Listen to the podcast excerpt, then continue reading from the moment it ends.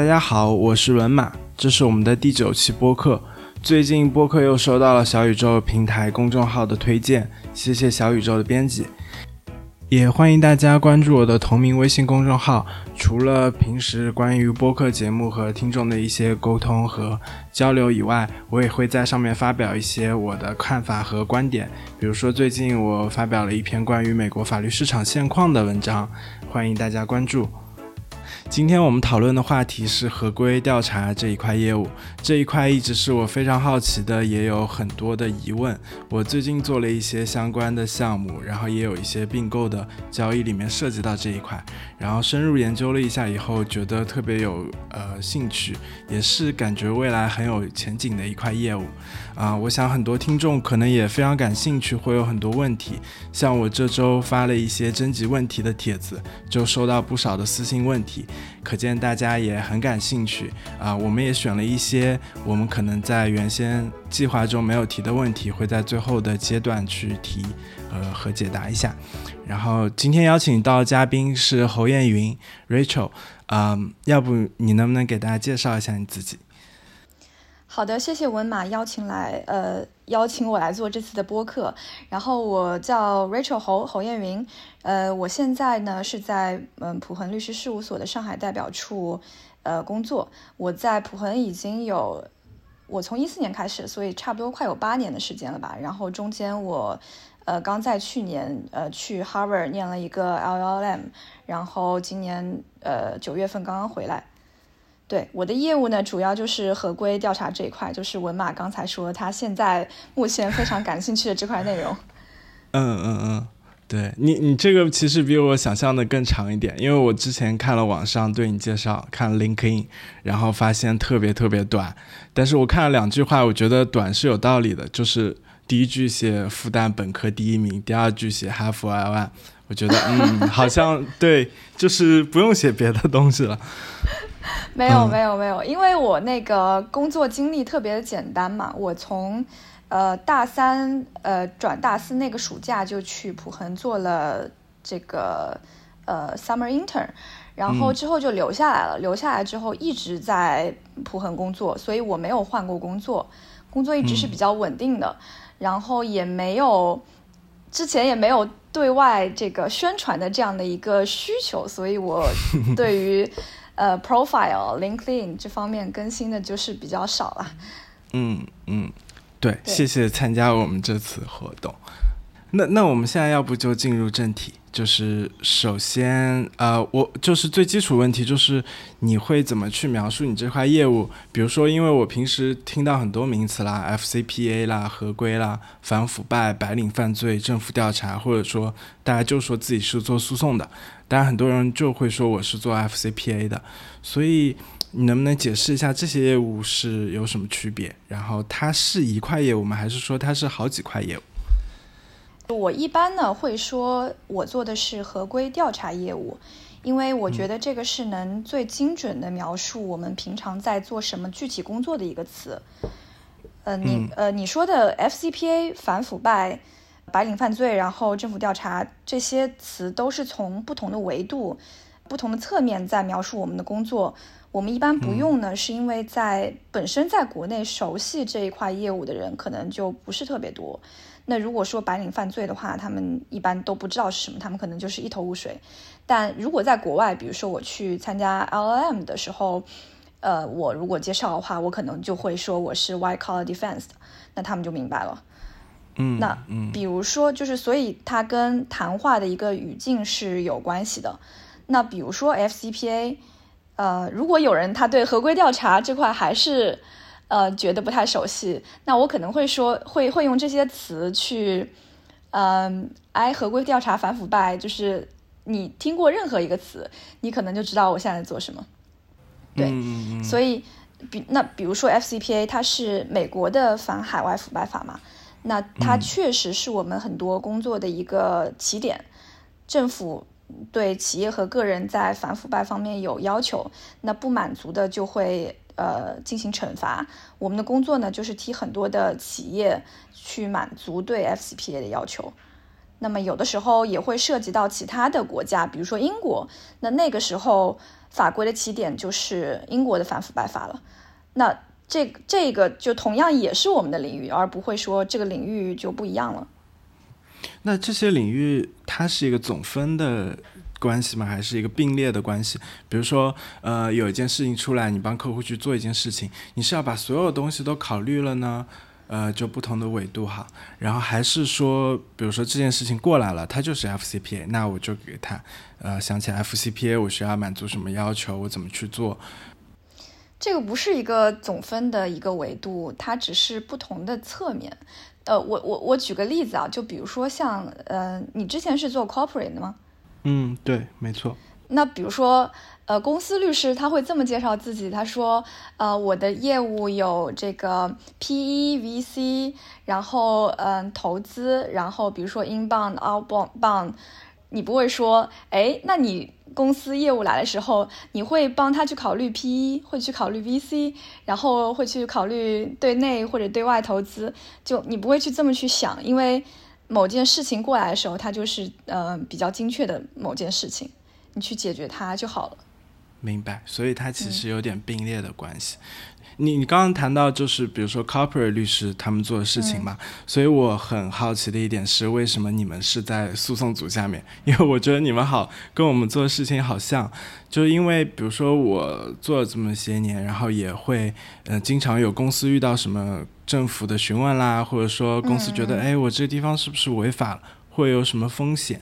比如说，他要全面梳理自己的一些合规管理，嗯啊，那那我觉得就是他们有时候找 corporate 律师或者国内说的常年法律顾问去想，就是当他们在论证一件事情是否合法的时候，他觉得这些律师可以解决。那如果遇到事情真的有可能违法的时候，那可能也会找他们去做。所以你觉得这个的区别在哪里？而且你们为什么是就是很多会归在诉讼下面？明白，那我先回答说我们为为什么会归在诉讼组下面的这个问题吧。就是第一呢，就是因为我们很多的律师，他也会做仲裁或者是诉讼业务。就是律师他不会只认定一个很小的业务区块去做，而是说有一个比较大的领域。很多律师他会想，就是我我多做几块，我多我多了解一些知识，这样我的技能就是更全面了。所以。律师他不会说，哎，我既是公司组的，又是诉讼组的，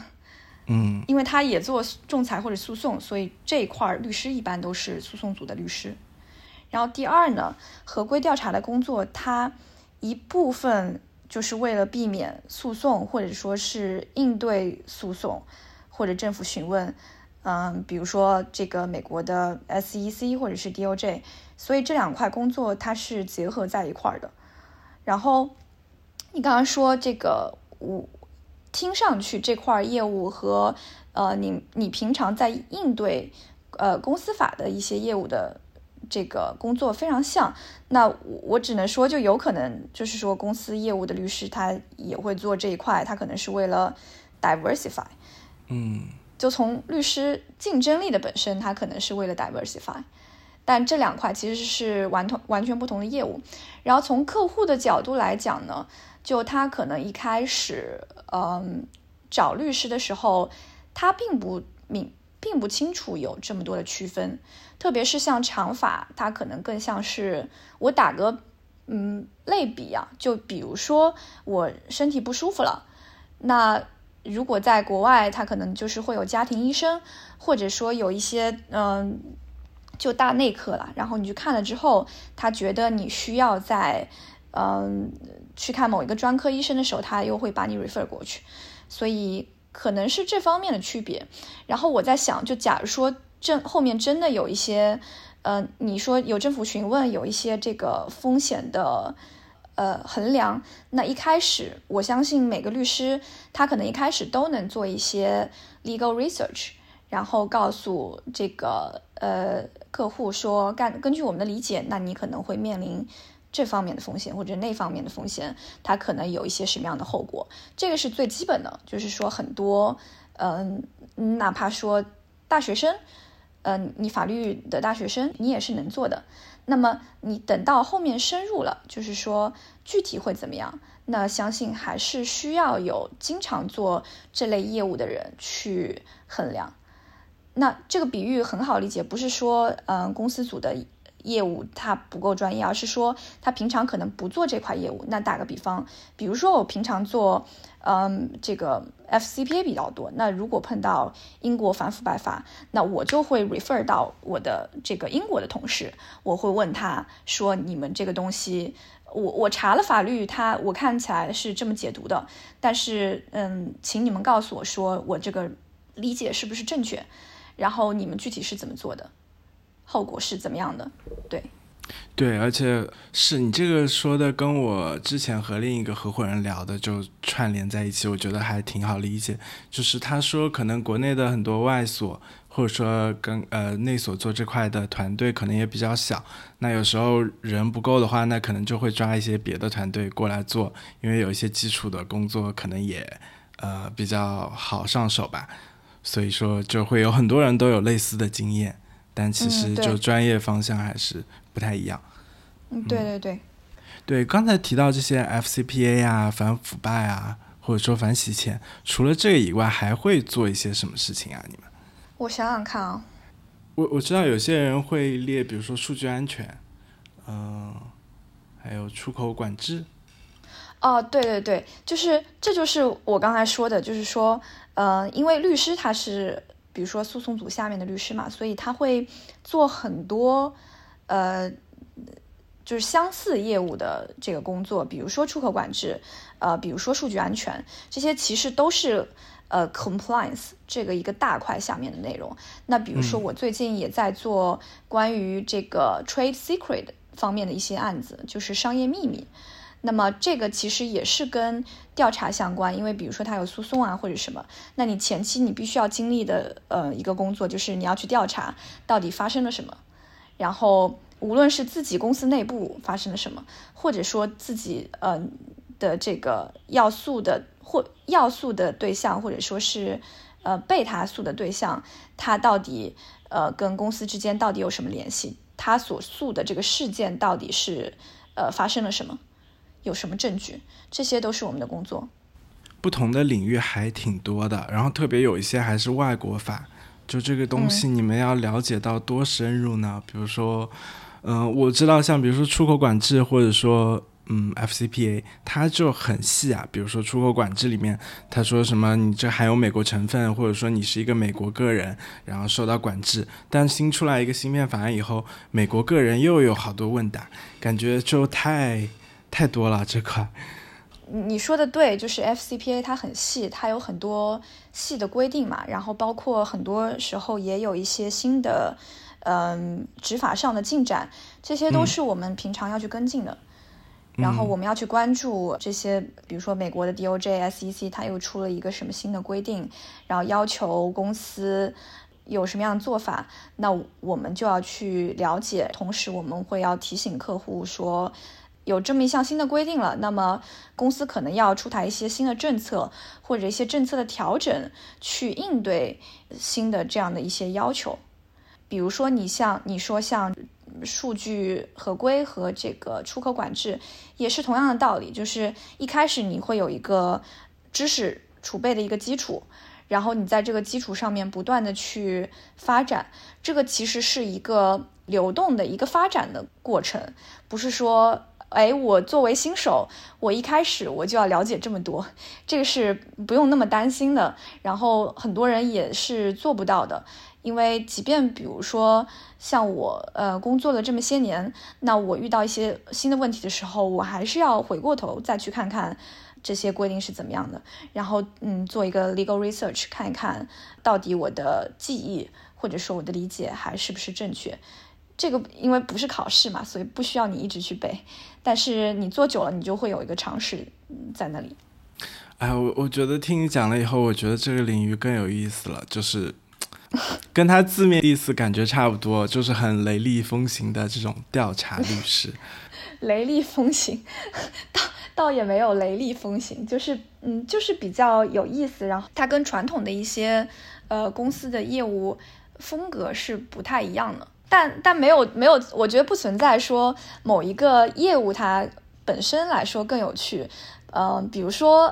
比如说我自己有的时候也会做一些公司业务嘛，然后我有的时候也会觉得，嗯，那方面的业务很有趣。那比如说我在念 LLM 的时候，我也修了公司法，然后公司。比如说，这个法律一开始是如何制定一整个商业世界的游戏规则的？然后公司在，嗯比如说在建立的时候，它是如何去顺应这个游戏规则，然后创又创造出一些新的游戏规则的？我觉得这些都是很有趣的。我因为没有很多认识这种调查业务的律师，然后很多人认识的都是做过一小会儿，然后那时候都是被拉去帮忙，所以那些人就老是做 data review 是吧？对，就是老师说，哎呀，FCPA 很好记小时，然后也好像不难，但是好好好无聊啊，所以 所以现在发现真的就是一个江湖上的谣言。啊，对，这你你说的这个我听我听的特别多，就是因为呃，因为我们确实有很大很大的工作，就是 data review 嘛，然后这些都需要一些就是 reviewer 去看。就是说一大堆的几万个文件啊，你你帮我们挑出来当当中哪些文件是，嗯，这个有有关系的，我们俗俗称是 relevant，哪些文件是 hot，嗯呃这些都很费时间啊，就是你真的需要点开来一个个去看，然后那一般一般来说就会需要用到一些 junior，那如果这个项目。预算充分的话，也有可能用到一些更资深一点的律师去做 data review，但这种情况比较少一点。然后，嗯，特别是 first level，就是你第一第一次出筛的时候，那一般都不会用资深一点的律师。所以，很多人他的他的初接触都会是呃 data review。因为那个时候非常需要人手去看，然后一般的呃律所呢，它合规业务的团队的律师他不会有那么多，所以有的时候会就是拉一些人头过来帮忙在这方面就这块儿工作，嗯，对，所以他们会觉得非常无聊，我我非常可以理解了。是，比如说我我我这个职业生涯的一开始就是去了凯翼嘛，Kirkland 做的工作。就是 data review，就是一天呃十个小时做 data review，因为他们当时需要实习生，就是需要做 data review 嘛。我我其实觉得还挺有意思的，就他不是说完全百分之百都在做 data review，然后也会有一些其他的工作，所以我一直是觉得说，没错，那个工作是 easy hour，你可以去享受它，因为它嗯不需要。非常集中的费很大的心力去做，有的时候会是一个放松的过程。同时，你安排配备一些就是需要很用很大脑力的一些工作，这样结合起来就会让你的生活、你的工作变得比较就是更加丰富一点吧，更加滋润一点，然后也不用那么累。就有时候掺杂一些 easy hour 还挺好。哎，对的，是的。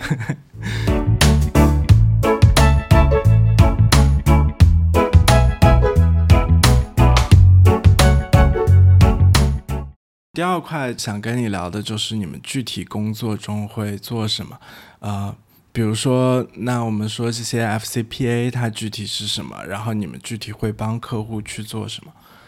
嗯，我想想啊，就是我们这一块工作，嗯，首先一个比较 typical 的一个流程，我先跟你描述一下，那会是我们接到一个客户的一个。呃，一个一个要求，然后他说：“哎，客户说我们我们收到了这个人的一些举报，帮我们去调查一下，嗯，这个举报是怎么回事儿？因为像这种的话，一般都是一些呃企业客户、机构客户，然后是一些经常合作的呃一些公司，那他可能就已经形成了一个。”比较成熟的流程，他自己是内部，他就根据比如说 FCPA，他有一个内部的一个这个举报的机制，就是说投诉的机制，内部的他也有自己的合规团队，也有法律团队，我们是他的外部律师，然后帮他调查了之后，然后出一份报告告诉他，然后他可能就是对涉及到员工该处理就处理，看到的一些呃系统的一些漏洞，那该。呃，修正就修正，它形成一个记录之后，它是作为整个公司的 compliance program 的一部分。那假如说，呃，之后有一个更大规模的调查引起了呃政府，就是 DOJ 和 SEC 的注意，他要求公司在继续调查的时候，他就可以把这部分的历史记录拿出来说，我们都是有这个 compliance program 的，我们其实是一直在满足这个合规的要求。比如说您说的这个问题，咱们以前也去调查过，或者说这类问题我们也调查过，是这样的一个结果。嗯。对，这是一个 bigger picture，然后涉及到我们具体的工作呢，比如说在收集到一个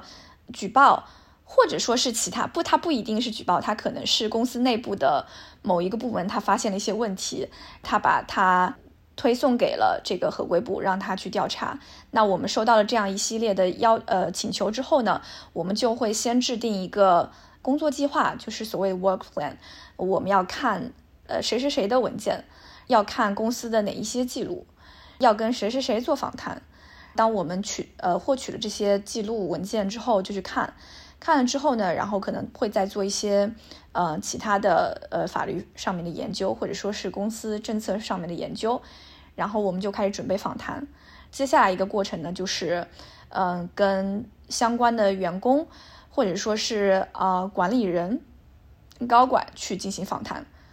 访谈了之后呢，就会我们就形成结结论了，因为这这些就基本上是我们能够拿到的所有的关于这个事件的呃素材，那我们就就这些素材去出一个我们自己的报告，然后汇报给客户，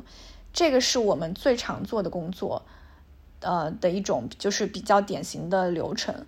那我们也有一些其他的呃业务，比如说。呃，像像你所说的一个政府询问或者是什么，或者说是这个 risk assessment，那那个时候呢，或者说还有一种 monitorship，就是这个我解释一下啊，monitorship 就是比如说 DOJ 他想要去起诉一家公司了，他前面已经调查过了，完成了一整套的这个流程，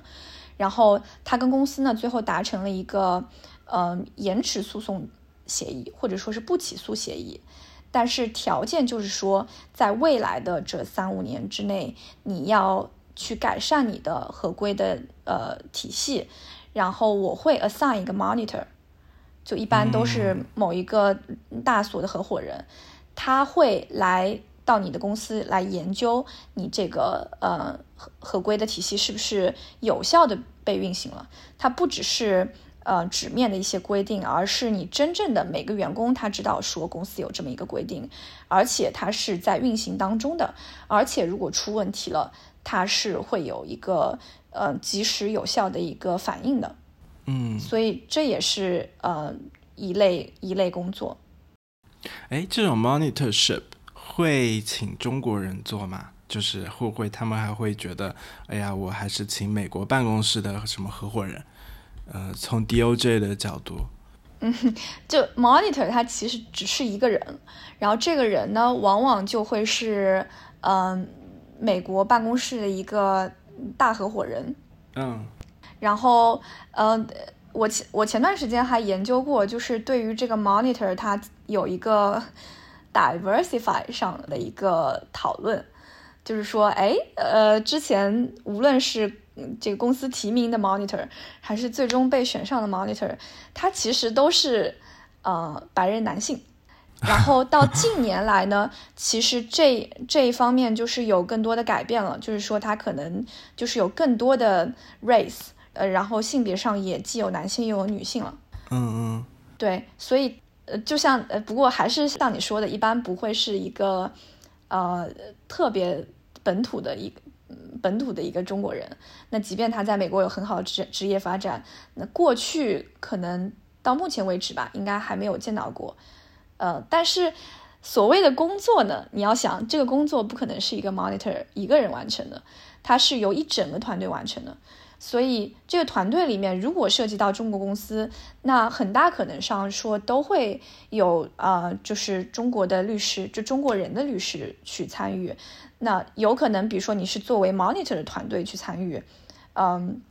像我之前就做过一个 monitorship 项目嘛。那么，呃，我是作为公司的律师去参与的，就是我要帮公司去，呃，比如说跟所有的员工去复盘我们的 compliance program 是怎么样的，然后我要去呃跟他们就是就在 monitor 访谈之前，我要跟他们做一轮访谈，然后帮他们准备这个面试。嗯。呃，同时我也要了解，就很多时候不是说我我教你怎么回答啊，这个这个不是这样子的，而是说我 remind 你，就是说公司里面发生了一些什么事情，什么改变是和 monitor 他所说的 monitorship 是有关系的，compliance program 是有关系的。嗯，所以因为有呃公司里面大部分人他可能就不是不嗯不是念法律的嘛，不是法务，也没有法律方面的工作经验，那他。那他的思维方式是不一样的，所以有的时候律师问问题，他可能不知道律师问的是什么，或者侧重点是什么，那需要专业的人再去帮他准备准备一遍。那当时，嗯，在 Monitor 的团队里面，我也是看到是有这个中国背景的律师在的。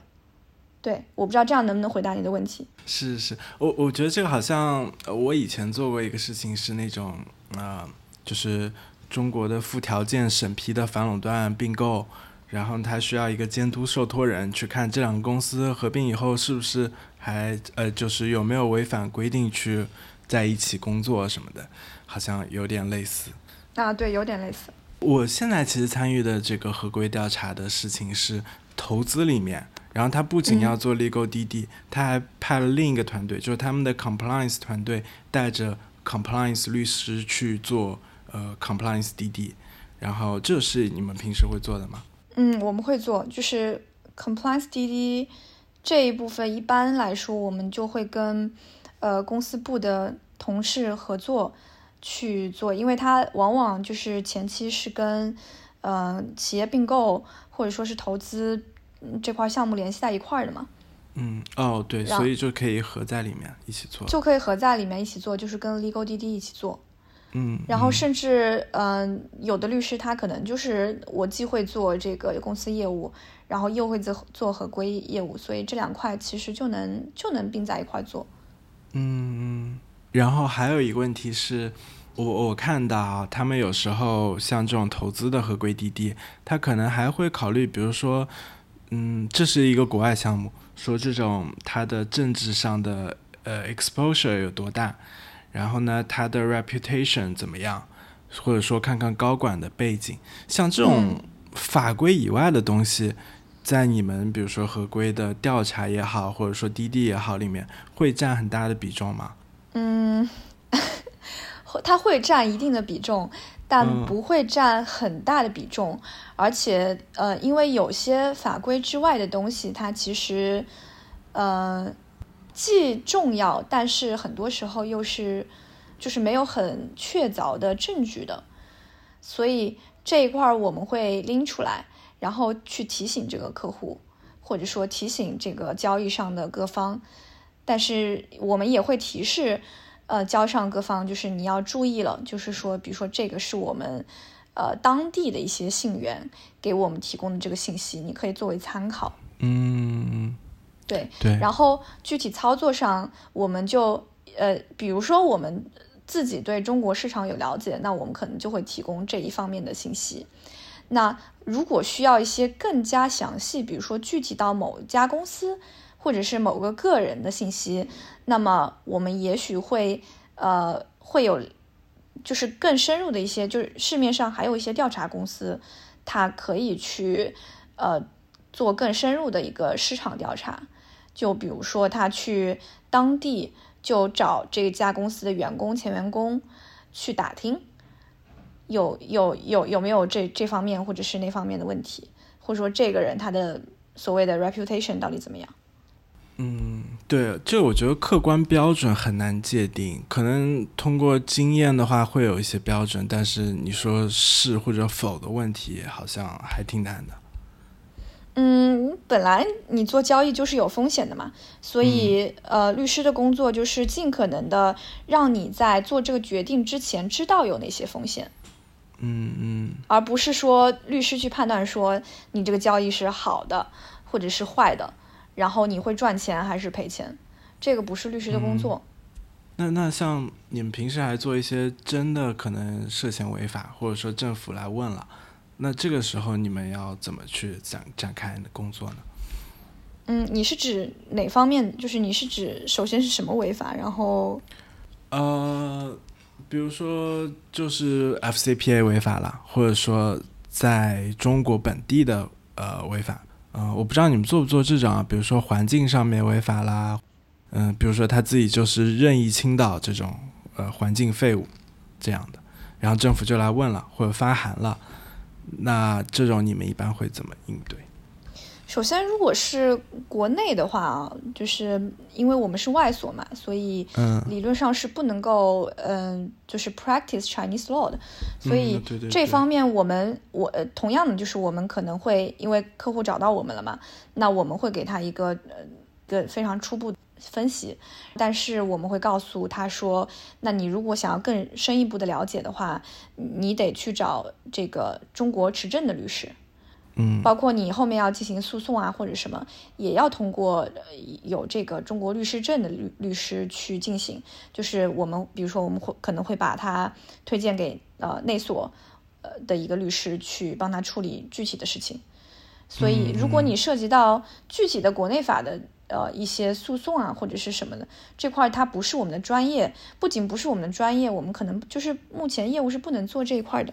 但。不意味着说我们不可以在一开始提供一些指导，因为比如说啊，比如说像一些嗯国外的客户，他的比如说我们跟他合作多了之后呢，我们是知道他的思路的，或者说我们知道如何去解释这个问题，他更能够很好的了解。然后如果是一些嗯。嗯，特别这个本地化的律师，他可能这方面接触比较少，经验比较少，他可能会用自己的思维方式去解释某一个法律问题，我们就要在中中间充当一个 coordinator 的一个呃功能。如果是碰到这些国内法问题的话，嗯，然后特别是比如说有的时候。呃，打 call 啊，或者是怎么？那那我们作用可能就是更加明显一点。而且特别是合规或者说应对这种调查这个方面，可能大家对他的认识，哪怕可能法务大家也在，呃，包括律师也在慢慢建立起来。可能更多是那种大企业、大基金，他们，嗯，会更重视或者更了解。对对对，然后外所很多时候也会做一个。就是像像军师一样的角色吧，就是在整一个呃 strategy 就是策略方面去去把控。对，你们的客户是不是都是比较大的那种企业？嗯，基本上都是。对，因为不然的话，他可能对合规也没有那么重视。嗯，对，有一些 startups 吧，但但我只能说比较少。就因为你合规的需求都是都是从监管需求开始的。就是假如说你你都没有被监管，就是人家政府根本就不关注你，他可能就不需要投入特别大的预算，呃，去做这一块东西。那他可能要只只需要在一开始有一个比较好的基础就可以了。包括有一些基金，它可能其实也不能算是 startup，但是它已经比较大了，呃，但比如说它还没有面临到一些呃直接直接这个。政府执法的压力的时候，他也不会那么关注，所以像这种的话，他可能嗯会找我们做一些 compliance program，就是先帮他规划好整一个合规的体系，然后之后只要根据我们的这样的一个设计去运行就好了。那一开始也不需要投入特别多。嗯嗯，对你上次提到就是如果。小时候特别爱看《名侦探柯南》或者《少年包青天》，可能就适合做合规调查律师。所以，所以我觉得这很好笑。嗯，那那你觉得这种合规律师他能做好，或者说适合你的核心在于哪呢？就是或者说有一个人比另一个人做得好，你觉得可能他们的长处是什么？就是你对还原某一个事情的真相有没有这样的一个兴趣？因为呃，当然，我是我所谓的这个真相，它只能说是一个故事啦，就是你最后形成这个故事，你有没有兴趣？因为你真相到底是什么，你永远也不会知道，对吧？对，只能通过嗯一些侧面的证据去还原。呃，有有一个就是，比如说你，我我我举个 不是特别恰当的一个比喻吧，就看你可够不够八卦。但是这种八卦呢，它可能是一种比较正面的八卦，就是有些八卦的人，他可能会，嗯，我们看到的一些八卦号，他可能会旁征。博引，然后去说，哎，今这这个时期他有他发了这样的一个帖子，或者说什么，然后暗示了一些什么东西。这个其实有的时候他的，呃，这个写作手法跟我们也有点像了，就是我们我们会用各种证据，就像拼图一样，我们会去寻找每一块拼图，然后最后把整一个图给拼出来。那你对这样的一个过程是否有兴趣？我觉得这很重要。那么你的一些特质、特质，比如说，嗯，你你是否能够找到这些拼图的碎片，这也很重要。那他需要你是一个细心的人，需要你是一个想象力丰富的人，你会进行各种不同的联想。嗯嗯，哎，但但这样的话，就是从比较比较负面的说法，就是好像有点捕风捉影，但是好像就是你得要捕风捉影才能够发现一些线索，对吧？那这个限度在哪？就是比如说你要一直挖下去，那可能可以无穷无尽的去挖，还是说就是真的你发现一些线索，你就一定要把这个事情给呃确定没有疑虑为止？嗯，它不是捕风捉影，就是你的工作做久了之后，发现它整一个嗯工作是由不无数个小的。判断和决定组成的，你会去判断，你去你会去评估某一项证据和你的结论当中究竟有就是究竟有多长的路程，究竟有多大的一个 gap，而不是说我通过一个非常远的一个推推断，我就能得到我这样的一个结论。嗯，就是这个这个尺度的把控，就很大程度上决定了你是不是一个好的合规律师。嗯，就所以说，它是一个非常客观的客观的工作，因为你要考虑到说，呃，你的工作的受众其实是有很多人，那你要考虑到，首先你的你你所用的表述方法是不是能够让很多人都看得懂。然后，除了这个，你的受众不仅仅是律师，还有做业务的人。那么，他们这些非律师、非非法律专业的人，他是是否能够看得懂？然后，你是否能够从他们的角度来想，就是他们最关心的是什么问题？而且，就是你在调查过程当中，有一些就是 rabbit hole，它其实是嗯，你没有必要去钻的。就它可能就跟你要调查的核心是离得比较远的，所以那个时候你就要去抓大放小，就嗯把最重要的事情给做了。呃，我刚才想提到一个问题，就是嗯，你知道有在很多国家可能没有那么合规，大家可能操作也不那么规范。然后比如说我知道有一些东南亚国家，那你可能要去拿到一个证，那你真的就是要给这个塞一些钱。那这种就是就是市场很常见的问题，然后好像又是很明显违法，那你们会怎么处理啊？一般？嗯，首先是这样的，就是说在它 FCPA 的 guidance 里面呢，就是这是官方出的 guidance，就它里面会有一个呃除外的一个条款，就是啊，对对对，facilitation fee，然后你公司可以把这这个作为一项抗辩去说的，就是嗯，你当地法律就是有这么一个。嗯，有这么一个潜规则吧，然后这个也不说明我们就通过这样的一个 fee 去得到了一个不正当的嗯优势，嗯，然后每个国家每个地区它其实都有一些就是自己本身的一个法律风险的，那这是一个客观事实。嗯，所以，所以这个才有机构，才有 index，它会去分析说某一个地区它的合规风险的等级指数是多少。嗯，这些都是这这些都是有依据的。所以合规它并不是说我所有的业务、所有的工作都要在百分之百合规嗯的条件下进进行。这就跟就是我们日常生活当中说，哎，细菌是不好的东西，那我们。呃，一定要所有所有事情都是无菌的，那这一来不可能，对吧？嗯。二来也没必要。嗯，监管单位也是接受的。呃，监管单位就是你要去说明嘛，就是你要用很多的证据去说明，而且所谓接受不接受，这个也是，嗯，也是一个也是有说法的，就不是说，呃，你说哎这个地方合规就是那么差。所以我们也做不好，这个监管单位他不会说啊，那就放过你吧，这不会，这不是这样发生的，而是你要你要跟他说明，然后你要你要证明说我们已经做了我们所有能做的事情了，然后我们也比其他公司也要做得好了，所以 we we we tried，然后 we tried our best，那么监管单位会根据你的这个一个呃实际的一些嗯做法，他再来评估。那他可能就会，比如说我一一开始我要罚你一个亿的，那我现在就罚你一千万，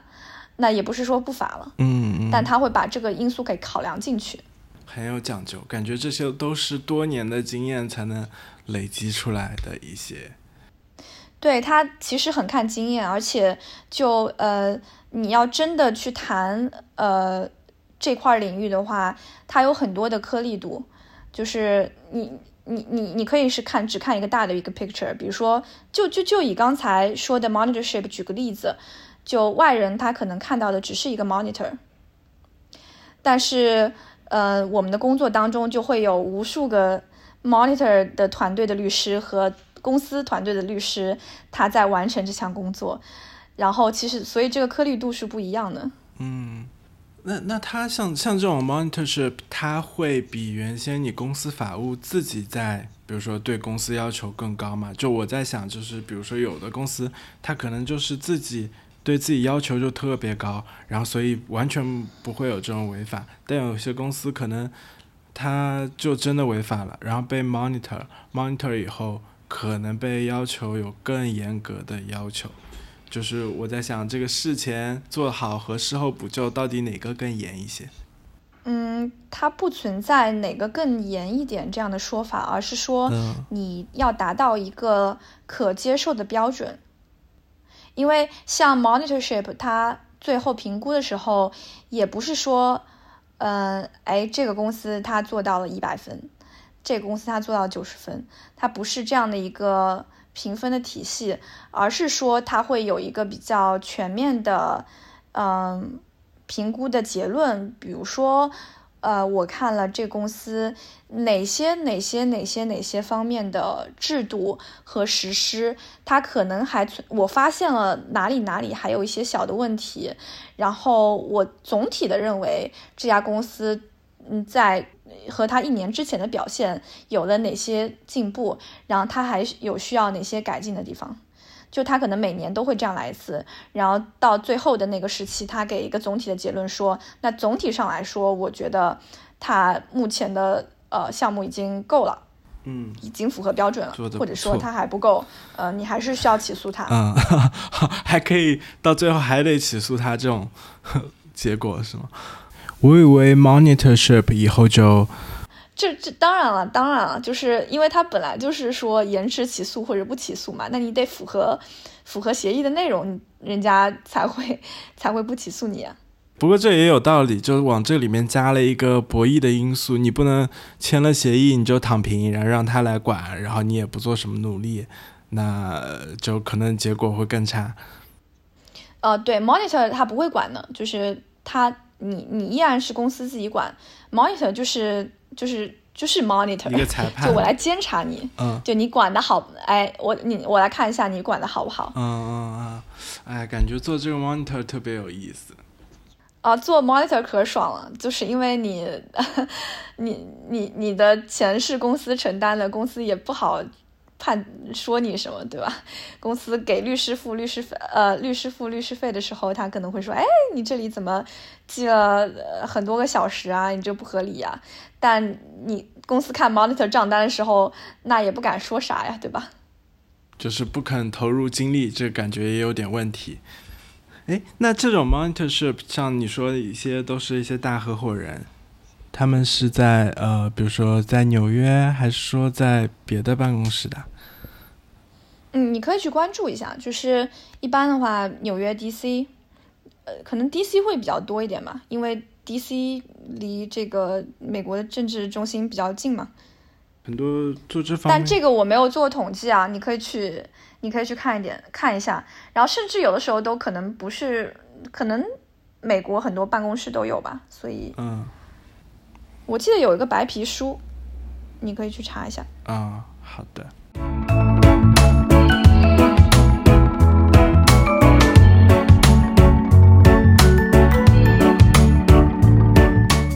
然后我们要不就进入第三块，啊、我们收集了一些问题，嗯，然后其实许多问题已经在前面 cover 掉了，然后呢，我看有三个问题我们可以聊一聊，一个是。呃，他是来自小宇宙 APP 的听众，他叫星空的观测者。他说想问下一期的小呃 Rachel 小姐姐，我是一名合规方面的 Junior，正计划去美国读 LM，想问 Rachel 对于合规律师职业规划建议，比如说 LM 毕业以后在美国是否有就业机会，都有哪些选择，然后在学校期间可以做哪些准备？嗯，学校就是我我想说啊，就是我想想看啊，职业规就它其实是完全不一样的两个问题。那我先回答后面那个问题吧，就是说，嗯、呃、，LLM 毕业之后在美国是不是有就业机会？这个嗯答案是肯定的，就是你肯定是有的。然后你在学校期间呢，呃，当然是不是有就业机会，它跟你的能力是挂钩的，嗯跟你工作经验是挂钩的。嗯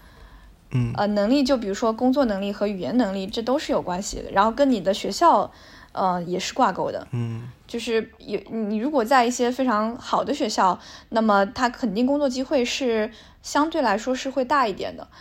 嗯，但总体来说，LLM，嗯，你要在美国留下工作，还是一个挺有挑战性的，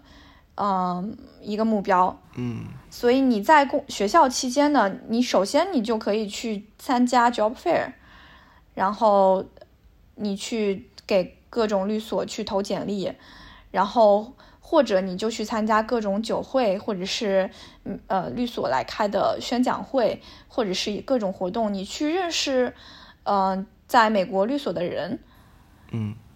然后你你中间跟他建立了这么一个联系和呃关系网络之后，你再去找工作，就这这是我能够想到的嗯一些准备吧。就你就真的是迈向迈向找工作这个目标去的，而不是你在像比如说像我们本科的时候在做一些嗯一些其他活动，比如说打打这个模拟法庭，然后或者说是呃打篮球，这个做一些其他的项目，打篮球这是什么？打篮球有点远吧，就是为你做好律师做准备、嗯是吗？不是不是，就是嗯、呃就那那我我的意思是那些活动它就比较远了，就你参加一个嗯 pro bono clinic，这些都呃都是比较远的。所以你如果要找工作，因为 LM 就也很短嘛，你如果要找工作的话，你就奔着这个嗯目的去、呃努力吧。嗯然后第二个就是合规职业的合规律师的职业规划。首先你要确定，因为呃，我看这个听众是小 junior 嘛，那么我我我估计他的工作经验可能是比如说一两年、两三年。呃，这样的一个区间，这只是我的臆测。那么，嗯，我我觉得如果是在这一个呃时间段内的话，那可能你首先你要你要你要想一想，就是说你是不是想做合规这块领域，嗯，因为在工作呃工作生涯的起点还是比较容易改的。比如说有些同学他就是非常明确，就是说我就是不想做这个，我就是想做 IPO，我就是想做嗯并购，嗯，所以他在这个时候就可以去改了。那假如说你你是想做合规，你是想做诉讼和仲裁的，那么你你就之后的找工作，你就也就是往这个方向去找。嗯，对，然后职业规划的话，嗯你也可以去想想说你要留在国呃国外还是回国内来呃工作。然后国内的话，你是进外所还是进律内所？那如果你想进外所的话，你就必须得通过嗯 New York Bar 或者是 California Bar。当然，这个 bar 的话，你既然去已经去念 LLM 了，基本上人所有人都会期待你通过这个考试。嗯，即便是你之后去内所，呃，也会不是一个硬要求，但是也会是一个呃竞争力上体现。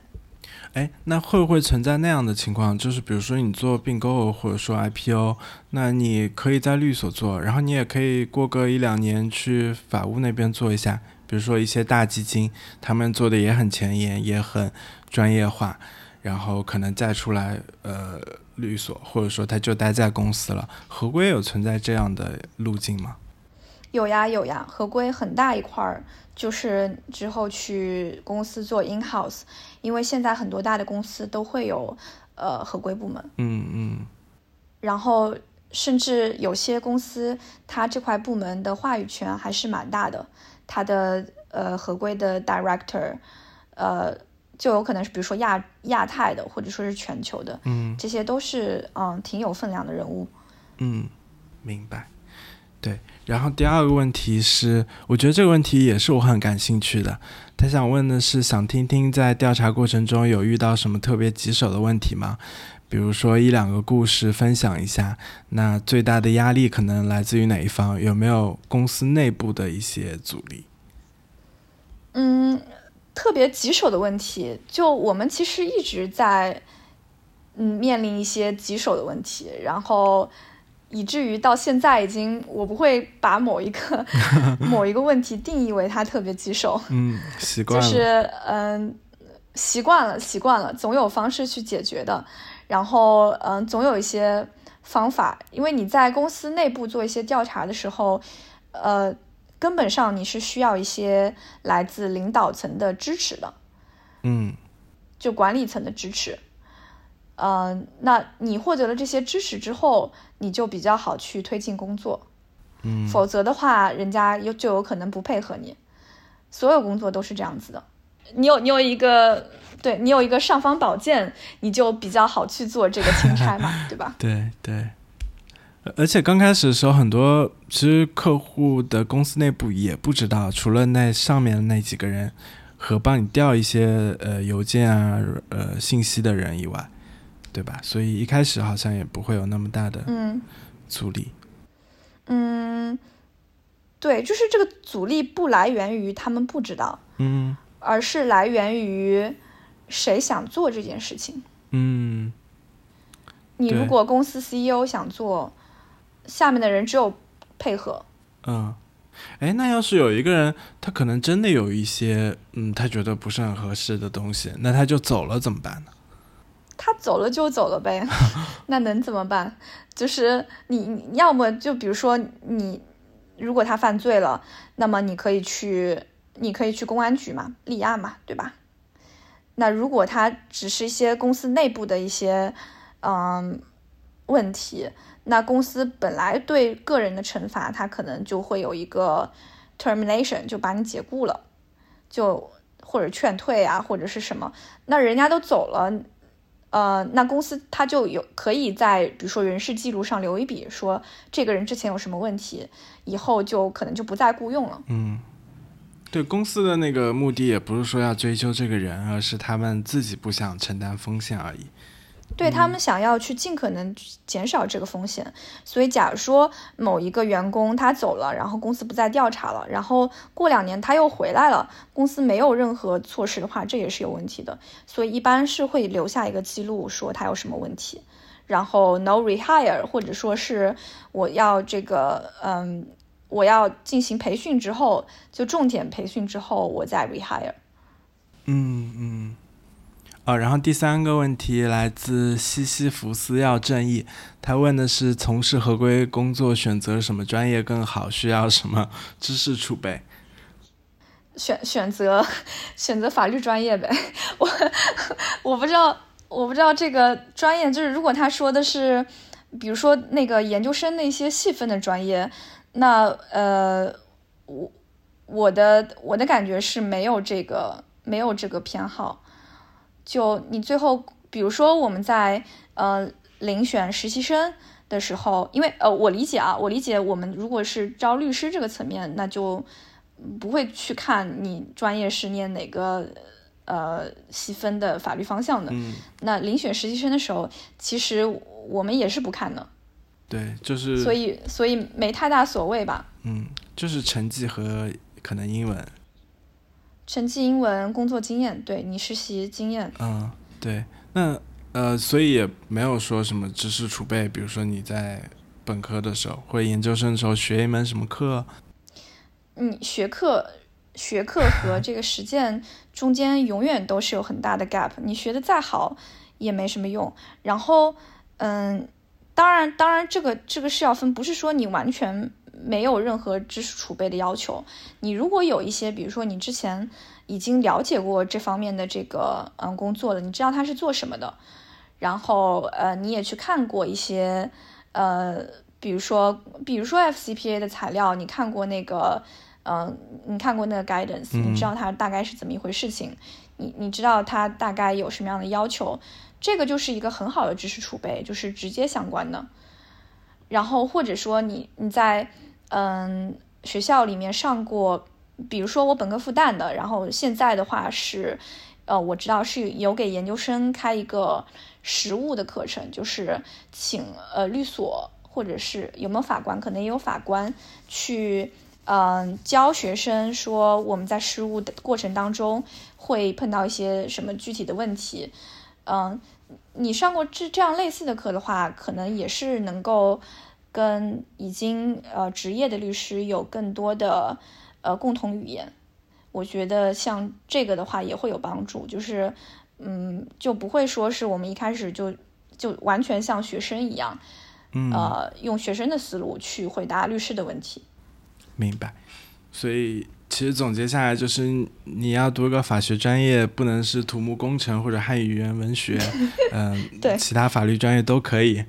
然后和这个听众补充一下的就是，呃，因为 FCPA 的话，它的执法机构是美国证监会和司法部嘛。像 Rachel 刚刚提到那个 Guidance，就是他们两个出了一个很长的 PDF，就叫 Guidance，然后里面列了 FCPA 为什么是呃为什么要立法，然后它具体什么规定、定义是怎么样的，然后还有一些判例和实践都怎么操作，对吧？嗯，对对对，那个非常有帮助，写的很好。嗯。那个真的是太详细了，政府部门怎么会写这种东西？